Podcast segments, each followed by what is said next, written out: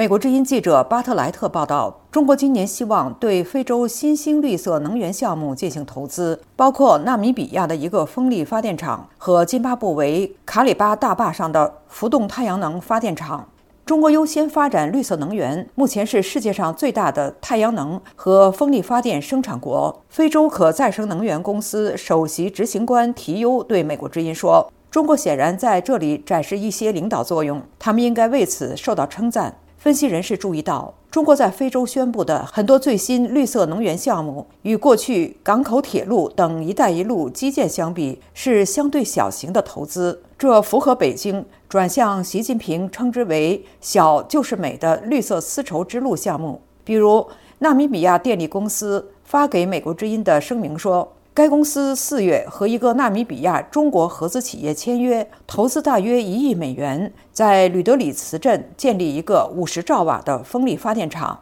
英国发展研究院政治经济学教授沈威对美国之音说：“这与过去‘一带一路’时代的大型水力和火力发电站或铁路项目相比，是相对小型的项目。”一个有待签字的不那么小型的项目是津巴布韦卡里巴水坝一千兆瓦的浮动太阳能发电厂。中国能源工程公司向津巴布韦当局提出了十亿美元的建议。表示，如果项目继续，将在一百四十六个浮动单位上安装一百八十万光伏的电池板。津巴布韦有大量的金属锂蕴藏，要求开发公司在津巴布韦进行加工。中南项目管理编辑范斯塔登对美国之音说：“所以这当然是非常的能源密集，提炼和提取的是中国公司，所以中国公司可能进行合作，为锂矿需求提供能源解决方法。”听众朋友，了解更多新闻内容，请登录 voa chinese 点 com。